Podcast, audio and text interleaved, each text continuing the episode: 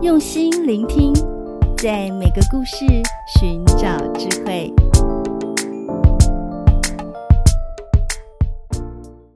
大家好，我是诗佳老师，欢迎来到高诗佳故事学堂。从小我就很喜欢布置房间，我喜欢规划我的书架，也喜欢在书桌上放花瓶，插上花，心情就会非常愉快。房间其实代表了一个人的个性和品味。今天的写作素养课跟布置房间有关哦。我们要来向清代的古典小说《红楼梦》学习，在故事里书写人物的房间。准备好了吗？让我们开始吧。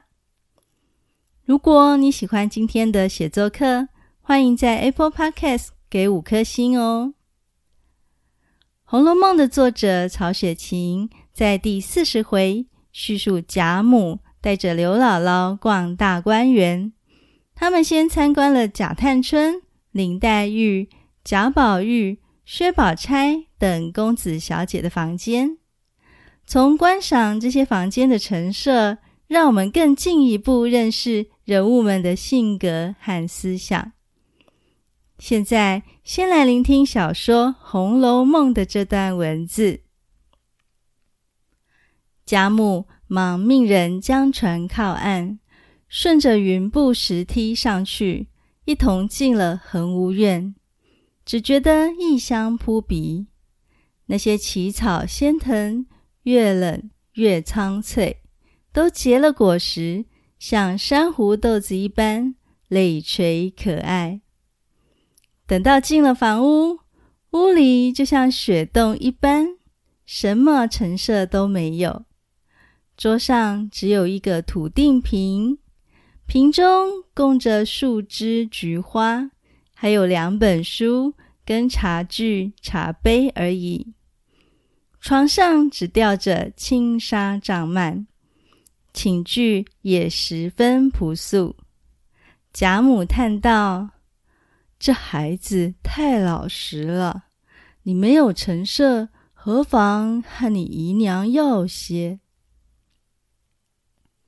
这段文字出自《红楼梦》的第四十回，我改得更白话一些了。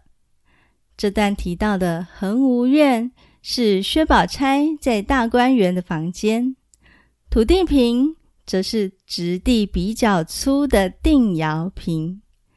最后，贾母的那几句话是对宝钗说的。贾母觉得宝钗的房间太空洞、太朴素了，要她向阿姨王夫人要些陈设来摆饰。今天这一集，我们就将焦点放在宝钗的房间。这段的每一句都紧扣着宝钗的性格特征来写，透露出她的为人和性格。同时也暗示他的命运，是很值得学习的写作方法哦。接着，让我们来向佳作学习去。《红楼梦》早在第八回就告诉我们，宝钗的为人手拙装愚，这是在说她不愿显示自己的见识及本领，很低调的意思。不过，从另一个角度来看，“装”也有假装的意思哦。作者是不是在暗示什么呢？让我们从字里行间观察，看作者如何从以下几个角度来写薛宝钗。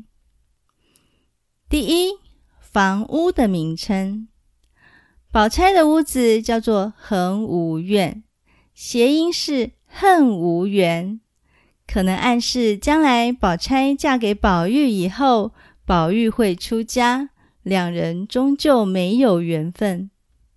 第二，香气衬托，蘅芜院的院子里异香扑鼻，而宝钗天生患有热毒的疾病，要吃冷香丸治疗，所以身上带有香气。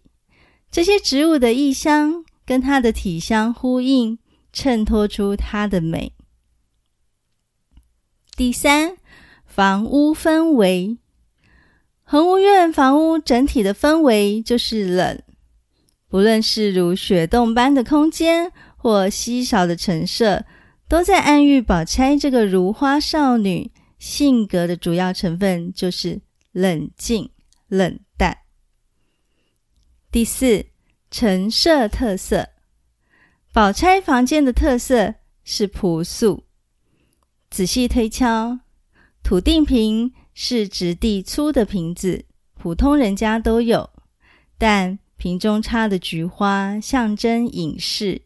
说明宝钗的外表虽然朴实，内在却不庸俗哦。桌上只有两本书，但其实宝钗熟读诗书，是个才女。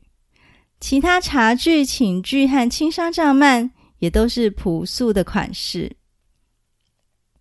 第五，综合结论，在《红楼梦》小说的开头提到，宝钗曾经入宫选秀女。她其实有追求功名利禄的心思。她出身富裕，但是当时的世俗观念要求女子朴素贤良，宝钗也就遵守规范，手着装鱼。所以，宝钗是个内外反差大、很复杂的人。她的房间就说明了这点。曹雪芹写房间就是写人。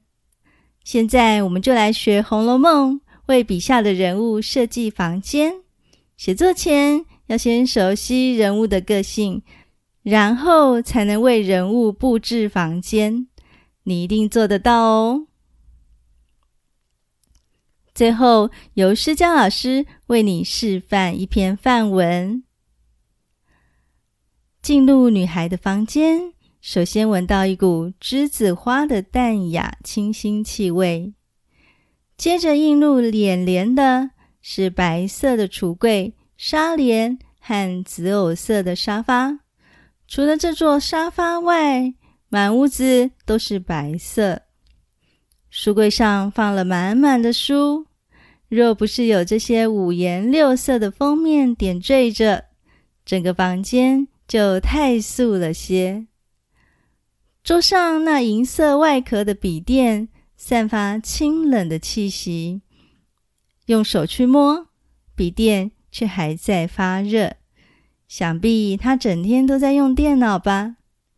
桌上收拾得一尘不染，只有一本书和一个茶杯而已。我们从这间屋子充满白色、桌上银色外壳的笔垫。和一尘不染、清新气味的描述，就知道主角喜爱干净整齐，而且他喜好的风格跟宝钗一样极简。那台笔电型电脑象征工作，代表他的勤奋和努力，而且热和冷又能映衬对比，使文章更加生动。你喜欢今天的写作课吗？不妨提起笔来，将今天学到的技巧和方法运用在你的写作中，写出属于你的故事。有什么想法的话，欢迎到高诗佳语文素养学习去粉丝团留言，诗佳老师都会回应你哦。我们下次见。